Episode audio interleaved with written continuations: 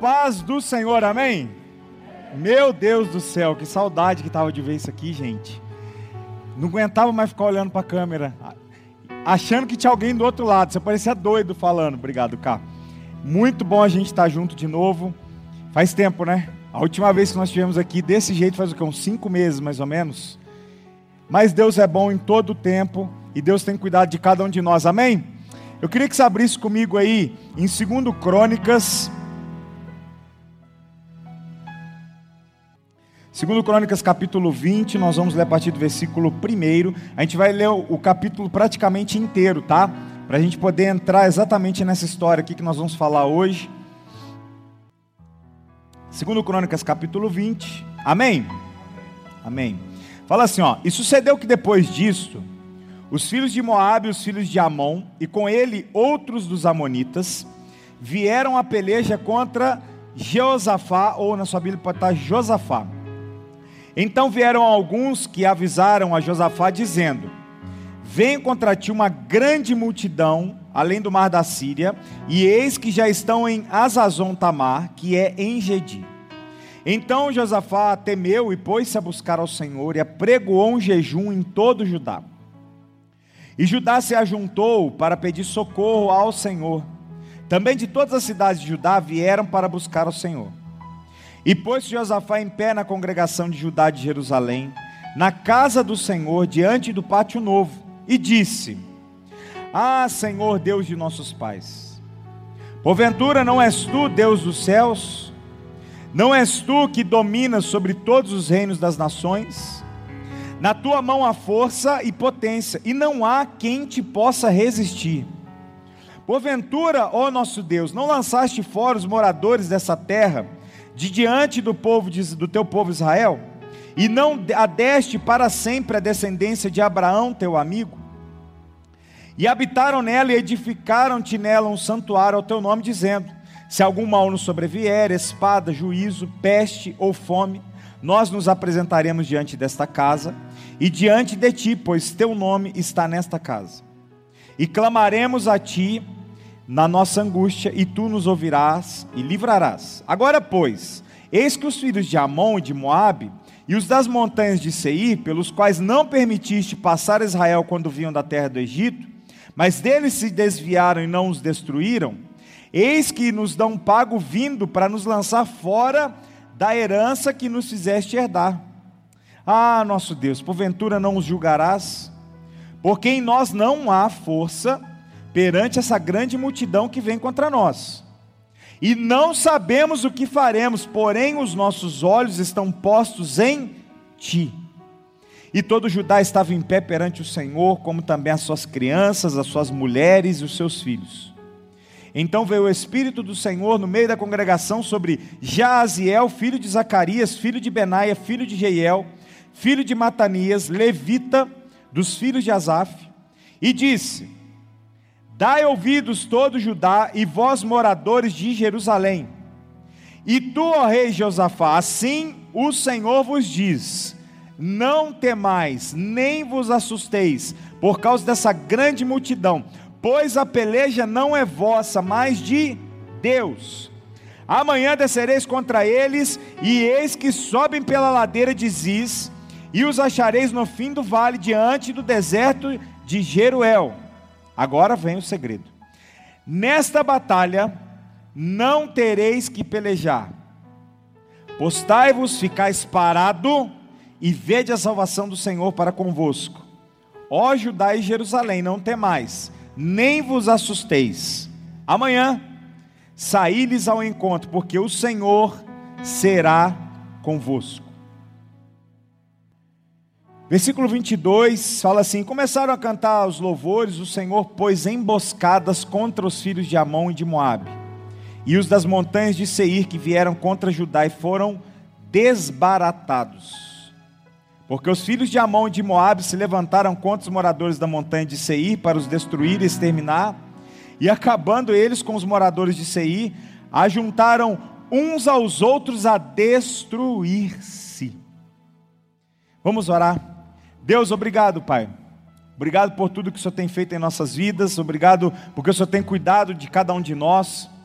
Obrigado, Pai, porque não tem faltado o teu socorro, não tem faltado, Deus, a tua graça sobre nós, não tem faltado, Deus, o teu carinho, o teu cuidado. E Pai, nós pedimos que o Senhor nos ajude agora, fale conosco através da tua santa palavra. Deus, que não seja eu falando aqui, mas que seja o Senhor e que nós possamos ouvir a tua voz, ó Deus, de uma forma esplêndida e maravilhosa. Deus, estende as tuas mãos de poder sobre nós, abençoa, Deus, coloca no, no nosso, na nossa mente, no nosso coração, aquilo que o Senhor tem de especial separado para cada um de nós. A tua palavra é importantíssima para a gente, Pai. Nós oramos em nome de Jesus, amém. Amém, você pode se sentar. O tema nosso é: O milagre de Deus chegou. É muito bom quando nós ouvimos alguém falar assim: escuta, Deus tem um milagre para você. Quem aqui não gosta de milagre, levanta a mão. Ninguém. O milagre faz parte de algo que nos deixa extremamente satisfeitos e felizes. O milagre faz parte de algo que eu e você não temos muitas vezes capacidade de fazer aquele, aquele determinado tipo, realizar aquela determinado tipo de situação que às vezes nós não temos força para fazer, e aí o milagre chega, e assim como o próprio nome diz, ele acontece. O milagre é algo muito importante porque na manifestação do milagre nós entendemos exatamente que Deus ele está olhando para nós.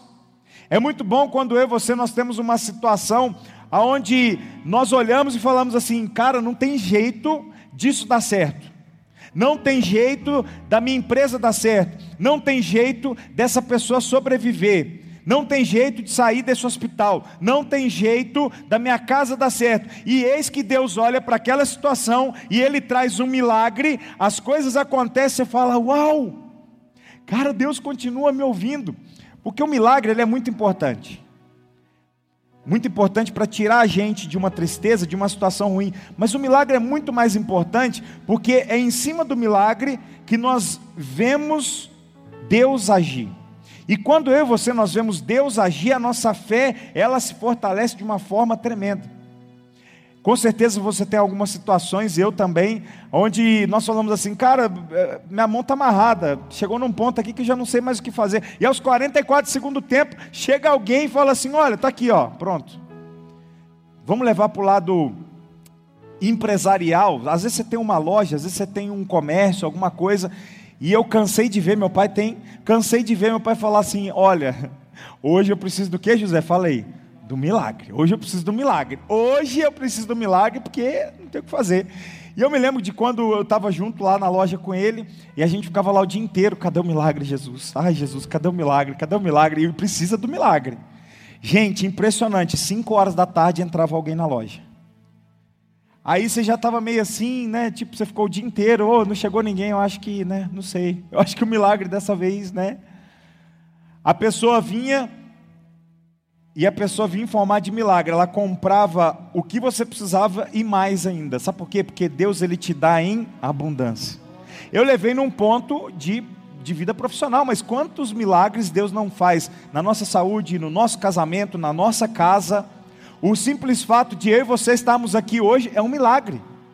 Nós poderíamos estar internados no hospital, e eu não estou falando isso de uma forma trágica. Eu estou falando por conta de tudo que nós temos visto e acompanhado. Quantas pessoas não perderam a sua vida devido a essa pandemia? Eu não quero nem ficar parado falando muito sobre isso, mas quantas pessoas perderam a vida e graças a Deus nós estamos aqui saudáveis. E Deus continua cuidando de todas as coisas, porque Ele é um Deus que governa em absoluto. Eu queria ler com você um texto que está em Daniel, capítulo 2, versículo 20. Abre comigo aí, Daniel, capítulo 2, versículo 20, se tiver e puser, é, puder colocar na tela para a gente, por favor. Daniel 2, capítulo 2, versículo 20 e o versículo 22. Tem para jogar na tela? Eu leio daqui, ó. Porque pode ser que a minha versão está um pouquinho diferente. Daniel capítulo 2, versículo 20 e 22. Eu vou lendo aqui. Se rolar na tela. Vai rolar na tela aí, Ursão?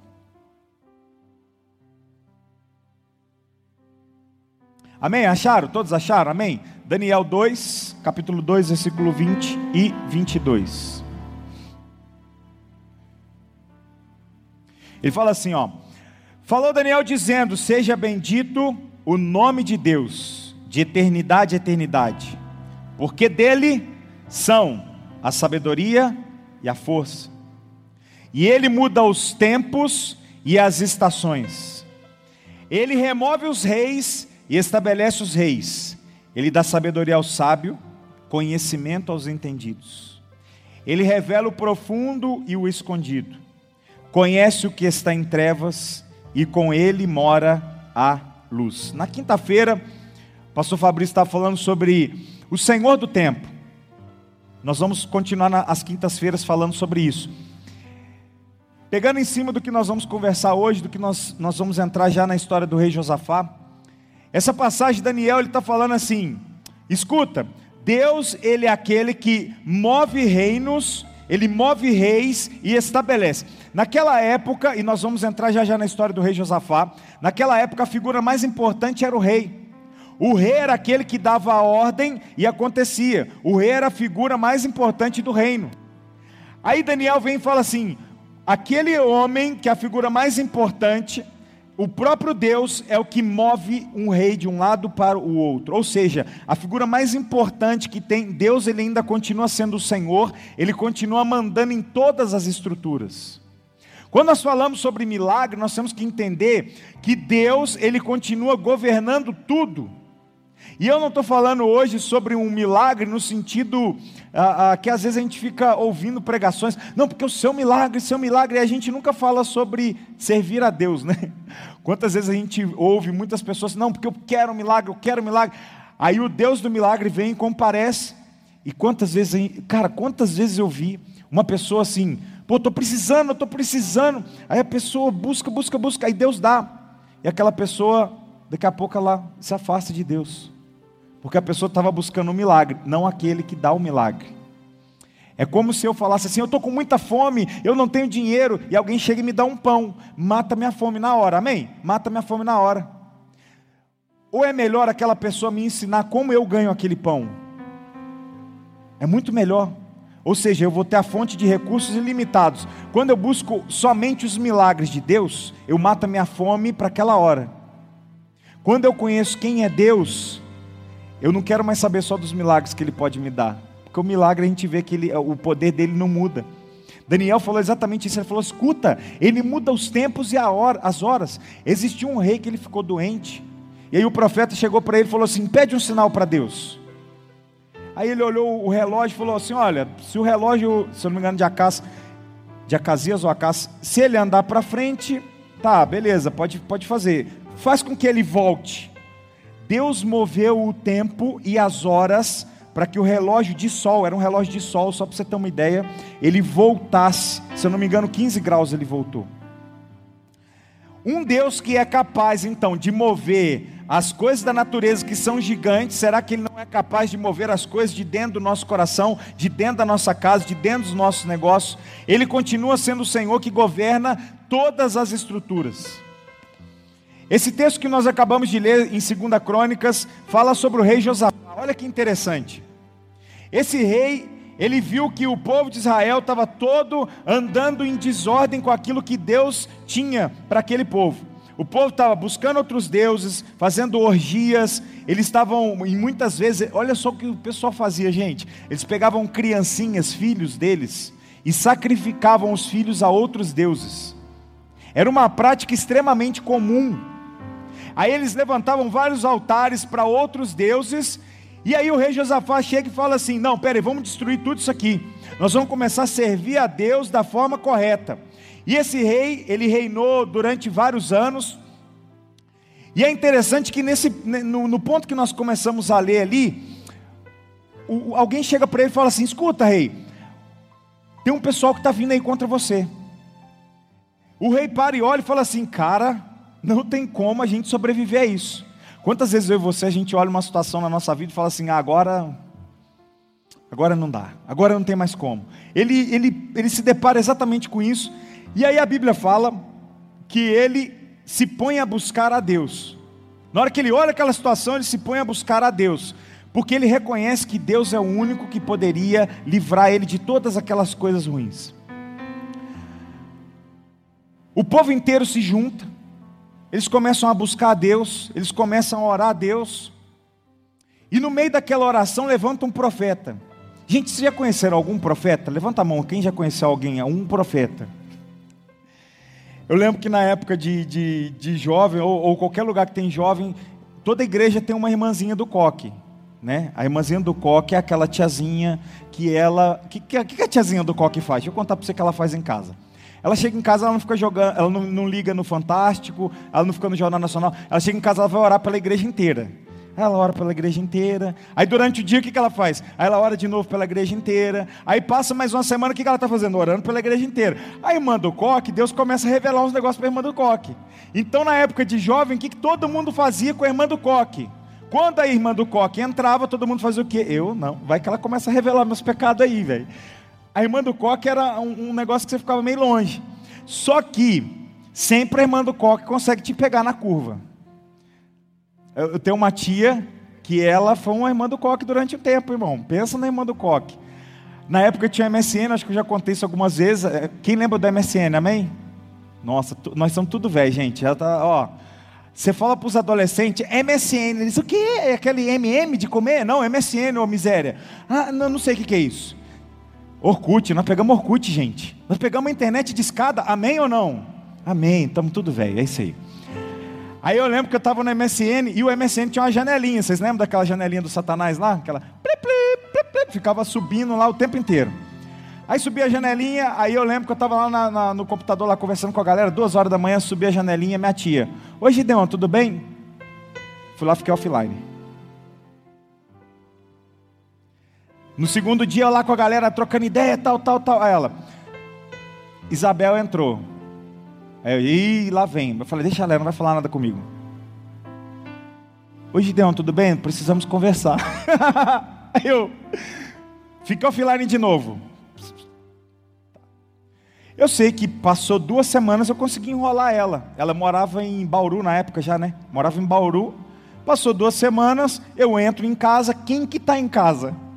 Aí ela virou para mim e falou assim: É, agora não tem como escapar.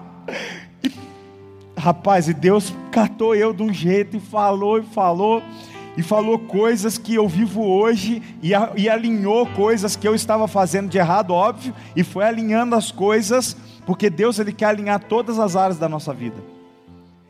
Na hora que Josafá começa a falar para o povo, gente, vamos buscar Deus, porque o negócio está feio. Levanta um profeta e fala assim: Eis que. Gente, dá até medo na hora que alguém fala eis que te digo, não é? Eis que te digo Assim diz o Senhor: você não vai precisar fazer nada. Você não está entendendo. Você não vai precisar fazer nada, nada, porque é eu que vou fazer. Eu não gosto de confundir duas coisas. Existe uma coisa que é o meu papel que eu devo fazer. E existe um papel que Deus faz. Muitas vezes nós, como cristãos, nós confundimos muito, nós ficamos só do lado de cá. Deus faça. E eu fico do lado de cá muitas vezes, ah, Deus vai fazer, eu estou esperando um milagre. Gente, quantas vezes eu vi dentro das igrejas as pessoas assim, ah, eu estou esperando Deus arrumar o meu casamento. Ou é mesmo? Nossa, tá difícil minha casa, irmão. Você não tem. Eu lembro, do... eu lembro de um pessoal que, que, que a gente atendeu, ele ficou, cara, tá difícil porque minha esposa, cara, minha esposa não tem jeito, só briga comigo. E eu fiquei com dó do cara, cara. Sabe quando você fica com dó? Eu com dó falei, poxa, mano. Aí, aí ela entrava na igreja e falava assim, pô, o cara tão legal, a minha fica brigando com ele. Mal sabia eu que ele estava saindo com um monte de outras mulheres. Às vezes a pessoa fica assim, ah, eu quero que Deus mude minha situação. Oh Deus, e e para exatamente isso aqui. Eu, oh Deus, faz algo por mim, Deus. Muda, muda minha vida financeira, muda minha vida espiritual, Deus. Ai, Deus, e fica aqui. Existe algo que você tem que fazer. Você fica buscando uma bênção, por exemplo, seu casamento, aí você chega lá, quebra o pau com todo mundo o tempo todo. Você fica buscando uma bênção na sua vida financeira, mas tipo assim, você não lê um livro, não busca algo diferente, você quer algo espiritual, mas muitas vezes a gente não faz um jejum, a gente não ora, a gente não busca Deus com a mesma intensidade que nós buscamos outras coisas da nossa vida, mas nós ficamos aqui, oh Deus, faz por mim, sabe o que Deus faz? Passa amanhã, Porque existe, existe algo que eu e você nós temos que fazer, que está nas nossas mãos. Eu quero ter uma vida espiritual diferente, eu vou buscar. Eu quero ter um casamento diferente, eu vou alimentar meu casamento. Eu quero ter uma vida financeira diferente, eu vou atrás de curso, eu vou entender, eu vou buscar, vou pesquisar. Existe algo que nós temos que fazer. E que Deus não vai se mover para fazer o que está na nossa mão. Agora existem horas em que Deus fala assim: ops, faz nada agora, agora você vai ficar quietinho aí. Ó, só olha, só olha, ó, só, só vê o que, que eu vou fazer. Só dá uma olhadinha, dá só uma espiadinha. Em diversas situações, Deus falou para o povo de Israel assim: escuta, sobe e guerreia. Davi estava de frente para um, um exército e falava assim: e aí, vamos consultar Deus? Vamos perguntar a Deus: Deus, o que, que eu faço? Eu subo, eu vou guerrear. Deus falava assim: vai que a vitória é sua. E vai, a vitória era deles. Em outras situações, nós vamos subir, Deus pode? Vai para cima, é isso aí, guerreia. Aqui não. Aqui Deus falou assim: só observa.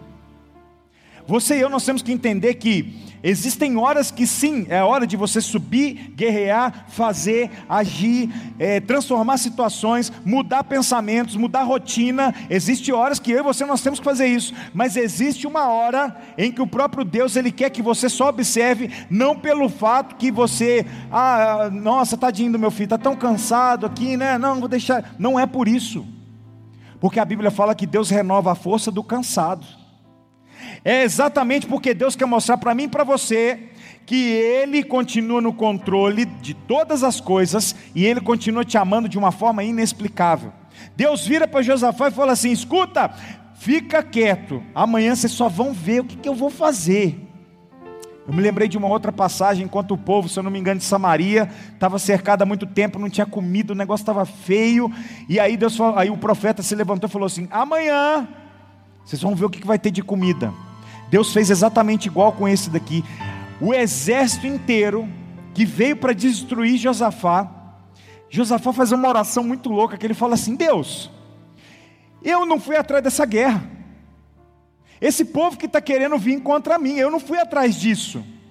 Existem situações na minha e na sua vida que nós não vamos atrás e elas vêm para a gente.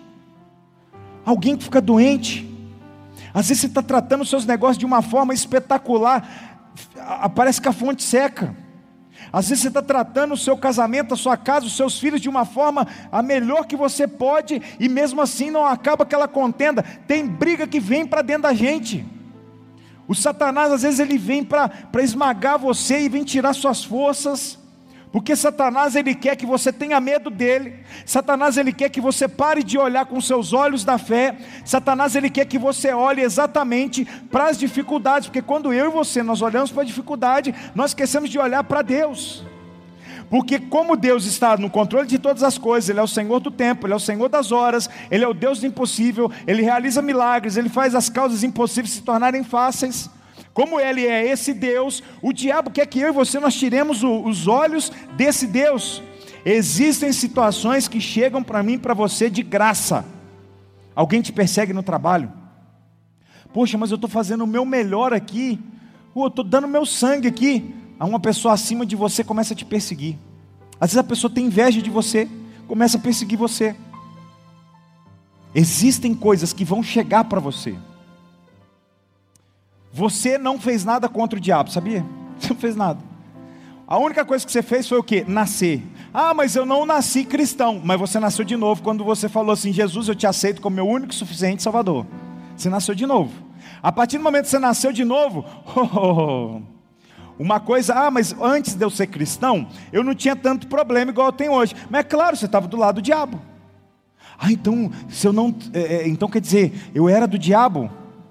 Não sou eu que estou falando, a Bíblia relata, a Bíblia fala. Você estava andando nas trevas, você estava andando para o mal.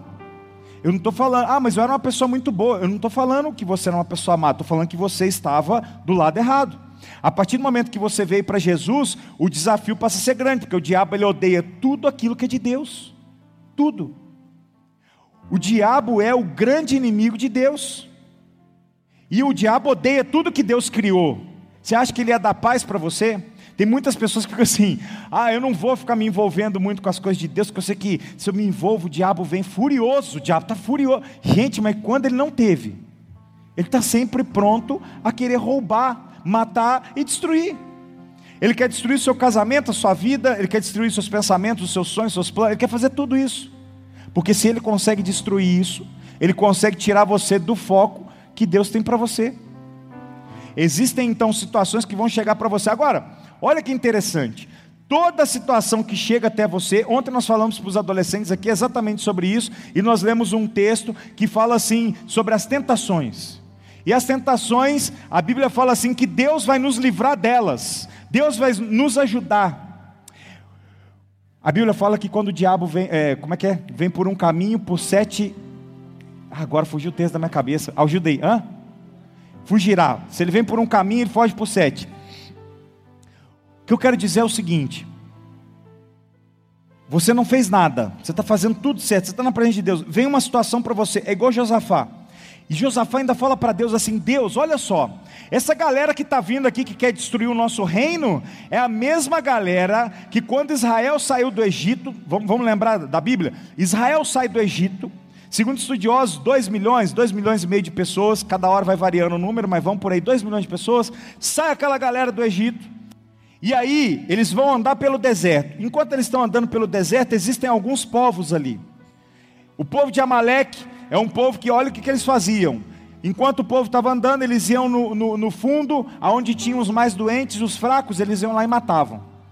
Essa galera que veio contra Josafá, o povo de Israel, ele não passou pela terra deles, porque onde Israel passasse, com certeza ia ter guerra, e Deus estava com o povo de Israel e ia eliminar aquele povo. A Bíblia fala, e na oração de Josafá fala que quando ele estava perto lá da, dessas cidades, o povo desviou daquela cidade. Agora, esse povo que Israel desviou deles, exatamente eles que vêm agora para tentar roubar a herança que Deus tinha dado. Josafá fala exatamente isso na oração. Deus, eles querem roubar a herança que o Senhor nos deu. Ha! Existe um problema muito grande, cara. Quando mexem com aquilo que Deus te deu, prepara. Prepara. Porque sabe o que, que Deus faz? Deus faz exatamente isso. Ei, agora comigo aqui, ó. Pss, pss, pss, de, deixa comigo. Casamento, foi Deus que instituiu? Foi. Ah, tá difícil, tá. Pera aí, põe Deus no meio do casamento, você vê? Põe. Deus, entra aqui e dá um jeito nisso aqui. Aí Deus, deixa comigo aqui, é meu. Ah, não é herança que deu? Não é? Ah, os filhos, está com problema com os filhos? Os filhos não são herança que Deus dá, está na Bíblia. Não é herança de Deus? O diabo está querendo destruir sua casa, seus filhos? Deixa Deus entrar no meio. O seu negócio foi uma herança que Deus te deu, você crê nisso, você crê que Deus te deu, o trabalho que você tem, a vida financeira que você tem, o carro que você tem, a família que você tem, a vida espiritual que você tem, foi Deus que te deu, é herança. Se Deus deu, é herança. O diabo quer tomar essa herança sua. O povo veio para tentar roubar essa herança. E aí Josafá põe Deus no meio. Fala: Deus, o negócio é o seguinte: nós não temos força para poder ganhar essa guerra. Na hora que ele fez essa oração, a Bíblia fala que eles subiram contra o povo e eles começaram a matar uns aos outros. O sétimo ponto que eu queria falar com você aqui, nessa manhã, para a gente já caminhando aqui para a parte do encerramento, é a parte mais difícil muitas vezes. Quando nós colocamos Deus no meio de algo, existe um tempo de espera. Amém? Coloco Deus no meio de algo, existe um tempo de espera. Esse tempo de espera, amém? Esse tempo de espera, ele mata aqueles que não estão profundos em Deus. Eu vou explicar isso. Coloquei Deus no meio, existe um tempo de espera. Esse tempo aqui é assassino daqueles que não estão firmes em Deus. Assassino. A gente não cansa de falar que é muito importante eu e você nós não só virmos a igreja. Quantas pessoas só vão à igreja, entende? Quantas pessoas só buscam a Deus pelo milagre, que foi o que nós falamos no começo. O tempo assassina esse tipo de pessoa. Porque só permanece, só fica esperando o tempo certo aqueles que estão profundos em Deus. O melhor exemplo que eu posso dar aqui é sobre a árvore. A árvore, quando ela tem uma raiz muito bem firmada, vem vento, vem chuva, vem tempestade e aquela árvore continua firme. Por quê? Porque ela se enraizou na terra de uma forma muito forte. É muito importante que eu e você nós não podemos ser cristãos de palavra só. Nós temos que ser cristãos verdadeiros, genuínos, aquele, sabe, sabe gente, aquele que não negocia seus princípios, aquele que olha algo errado e fala, eu preciso sair fora disso aqui, aquele que olha um negócio acontecendo e aí, ah, vem cá, ó, tá tudo certo, vamos fazer parte dessa tramoiazinha aqui. Não, não vou. Vou perder dinheiro, vou perder tempo, mas eu não vou. Cristão genuíno, sabe? Ah, uma mentirinha. É igual deram um nome bonito para mentira, fake news. Viram? Não é, não é um nome bonitinho, floreado. O que, que tem a ver uma fake news? É mentira, é do Satanás. O cristão firmado, sabe? É muito fácil a gente ser o cristão de domingo, de quinta, que seja. A gente vem no culto, assiste o culto e depois a gente volta para casa e vive a nossa vida. Não é isso que Deus quer para mim e para você. A Bíblia fala que nós temos que conhecer a Deus e nós vamos prosseguir em conhecer a Ele, porque quando a gente conhece quem é Deus, nós firmamos a nossa raiz cada vez mais nele. Ele é o Deus do milagre, é o Deus do milagre, mas Ele quer movimentar o meu e o seu coração para a gente conhecer cada vez mais quem Ele é, porque esse tempo de espera só vai conseguir esperar aqueles que estão com a raiz firmada, porque esse tempo de espera aqui é difícil. Vezes está pedindo para Deus há tanto tempo, Deus, Parece que não muda nada na minha casa. Parece que eu só ando para trás na minha vida financeira, Deus. Pô, Deus, mas eu, eu já orei há tanto tempo. Pô, Deus, eu vejo minha casa hoje e me desanima. Nada muda. Entra ano, sai ano. Parece que o Senhor nem está ouvindo a minha oração. Ô Deus, eu pedi um milagre aqui, nisso aqui. Eu estou muito tempo desempregado, Deus. Eu, eu preciso Deus, eu estou com uma depressão tão grande, eu preciso de uma ajuda nessa depressão, Deus. Eu, meus pensamentos ficam embananando, eu...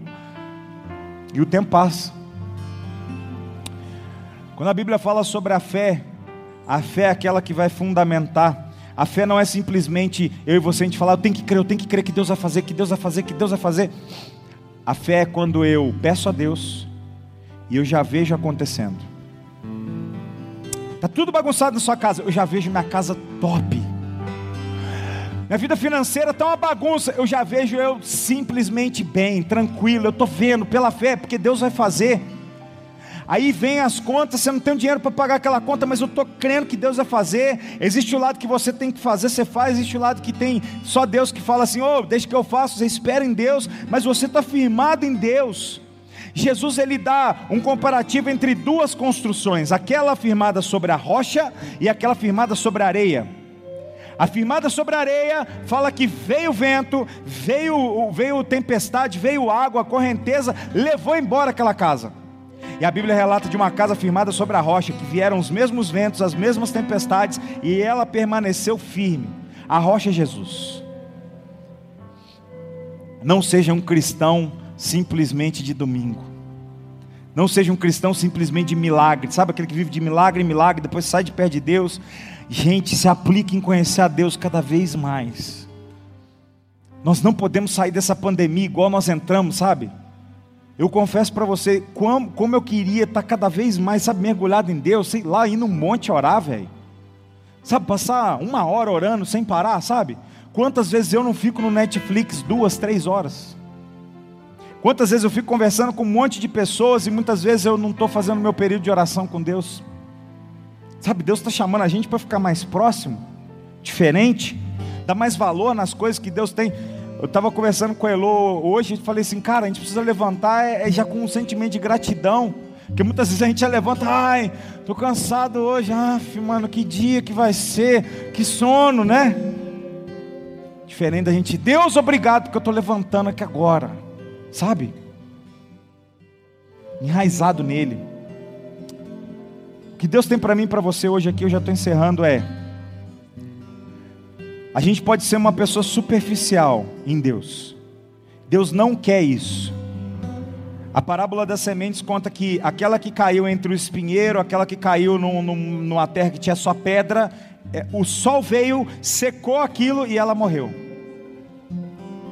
A Bíblia fala que nós temos que ser profundos nele, conhecer a Deus de verdade. O que está faltando para mim e para você, para nós conhecermos a Ele de verdade? O milagre de Deus vai fazer você conhecer Ele um pouco. A sua caminhada com Ele é que vai fazer você conhecer realmente quem Ele é.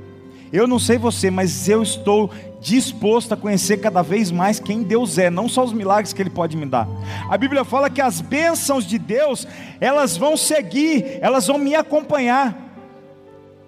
Agora eu preciso ir cada vez mais atrás de Deus. O que está que que tá faltando para a gente, gente? É ler mais a Bíblia? É a gente buscar mais? É orar mais junto? Está faltando isso? Está faltando a gente chegar em casa, botar a mão lá e orar com tudo? Está faltando a gente chamar as pessoas de casa e falar: oh, a partir de agora nós vamos buscar mais a Deus aqui nesse lugar? Está faltando mais comprometimento nosso com Deus, com a palavra de Deus. O que está faltando? Porque a gente precisa acertar isso. Porque quando a gente acertar isso, as demais coisas, Deus fala assim: Eu vou fazer. Buscar primeiro o reino de Deus, sua justiça, as demais coisas serão acrescentadas. Josafá viu a dificuldade, falou assim: Deus vem, faz. Hoje a minha oração para gente, para a gente, para mim também é: Deus, vem, faz algo, mas que faça eu ficar mais perto do Senhor, mais próximo do Senhor, mais enraizado no Senhor, menos enraizado com pecado, com mentira, com as coisas que o diabo tem colocado muitas vezes, e nós temos ido igual um bobinho. Deus quer que a gente seja profundo nele. Fica de pé para a gente fazer uma oração juntos hoje. Vamos orar junto?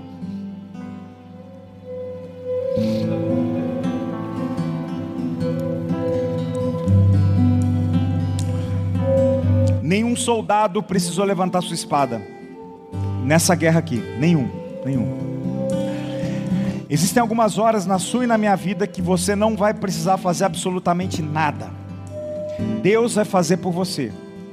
Existem horas que você precisa fazer alguma coisa. O convite de Deus hoje é: olha aqui, olha aqui, eu estou com você. O recado que Deus tem para você e para mim hoje é: Ele está com a gente. Nós estamos do lado do mais forte, gente. Ele é poderoso, ele nunca perdeu uma batalha. Nós estamos do lado do mais forte. E o mais forte quer ajudar a gente em todas as situações, em todas. Nas difíceis, nas fáceis mas Ele quer fazer parte da nossa vida. Ele não quer ser um Deus que te entrega um milagre e você vai embora. Ele quer que te entregar um milagre e trazer você cada vez mais para perto e eu mais para perto. Vamos orar juntos? Senhor Jesus, nessa manhã nós nos colocamos aqui diante do Senhor, Pai. Quantas vezes nós vimos o Senhor fazer algo tremendo, maravilhoso, nós acabamos de ver a história de Josafá, onde ele não precisou mover uma espada, porque o Senhor guerreou por ele. Nós cremos que o Senhor guerreia por nós também, que o Senhor é o Deus que vai à nossa frente, que nos ajuda, nos encoraja, nos mostra o caminho a seguir. Nós cremos nisso, Deus. Nós entregamos agora em nossas em, em tuas mãos todas as nossas situações impossíveis, difíceis, aquilo que nós não conseguimos, aquilo que veio contra nós para roubar aquilo que o Senhor tem nos dado, nós entregamos em tuas mãos. Essa guerra não é nossa, essa peleja é do Senhor nós entregamos em tuas mãos aquilo que nós não temos capacidade de fazer, aquilo que nós não temos capacidade de resolver, nós entregamos em tuas mãos. Haja, haja Deus, assim como o Senhor agiu com Josafá, haja em nossas vidas, Jesus. Mas nós não queremos só isso, ah, nós queremos mais.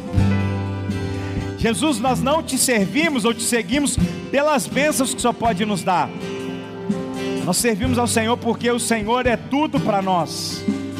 E o tudo quer dizer, eu abri mão muitas vezes do meu eu, do meu ego, eu abri mão do eu faço, eu aconteço. O tudo é Deus, tudo entregarei. O Senhor é tudo que nós temos. O Senhor é tudo que nós precisamos, Pai. Que nessa manhã nós possamos estar um pouquinho mais próximos do Deus do milagre. O milagre chegou, mas mais do que o milagre, nós queremos o Senhor. Deus, que em nossas casas haja a tua paz, que em nossas casas haja, ó Deus, a tua voz, que o teu Santo Espírito possa falar com cada um de nós de formas maravilhosas, espetaculares. Levanta pessoas para falar conosco, que nós possamos ouvir cada vez mais a tua voz e viver uma vida onde o Senhor governa todas as situações. Nós oramos assim, em nome de Jesus. Amém.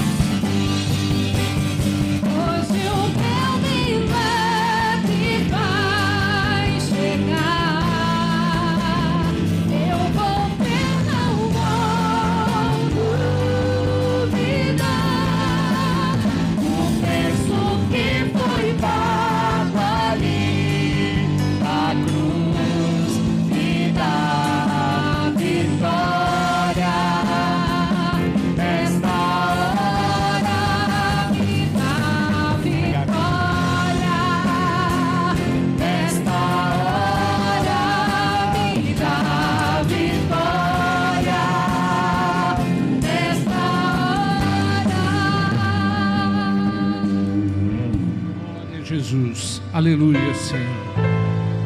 Cumprimento a todos com a graça e a paz do Senhor Jesus. Estamos finalizando né, este momento, este culto ao Senhor, aonde nós podemos falar grandes coisas tem feito o Senhor na nossa vida. E um resumo bem simples da palavra milagre, né? É, completando somente aquilo que o pastor Gideon falou, nós para podemos fixar bem dentro do nosso coração, milagre são misericórdias do Senhor sobre a nossa vida em grandes quantidades. Esse é um milagre, né? Nós estarmos aqui realmente é um milagre. Nós irmos junto para os nossos lares agora é um milagre do Senhor, é muita bênção, muita misericórdia. E como testemunho, um pequeno testemunho aqui, já estamos finalizando. Eu falo, olha que alegria é participar da casa do Senhor com esses jovens pastores, né? Nós temos três pastores. Eu sou o quarto, o mais antigo ainda do tempo da arca, né? Então, eu estou aprendendo muito com esses pastores novos. Eu conheço cada vida deles espiritual, conheço a vida deles profissional, familiar e falo.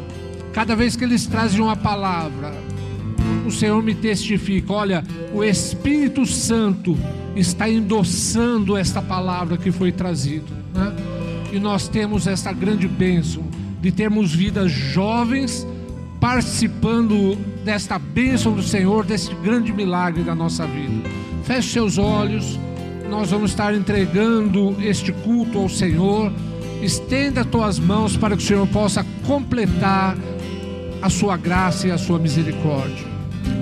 Senhor amado, nós colocamos a tua igreja diante de ti, Pai. Colocamos este pequeno período agora, mas sabemos que esse período vai se esticar durante toda esta semana, Senhor. Onde começamos, Senhor amado, a nossa semana na tua presença. E sabemos, Senhor, que tu amas as primícias, Senhor. E nós sabemos que teremos uma semana aonde não vai faltar o teu amor. E que a tua graça, a tua bondade, Senhor, possa ser derramado sobre as nossas vidas de hoje até a tua volta, em nome de Jesus. Amém e amém. Que o Senhor te dê uma ótima semana. Glória a Jesus.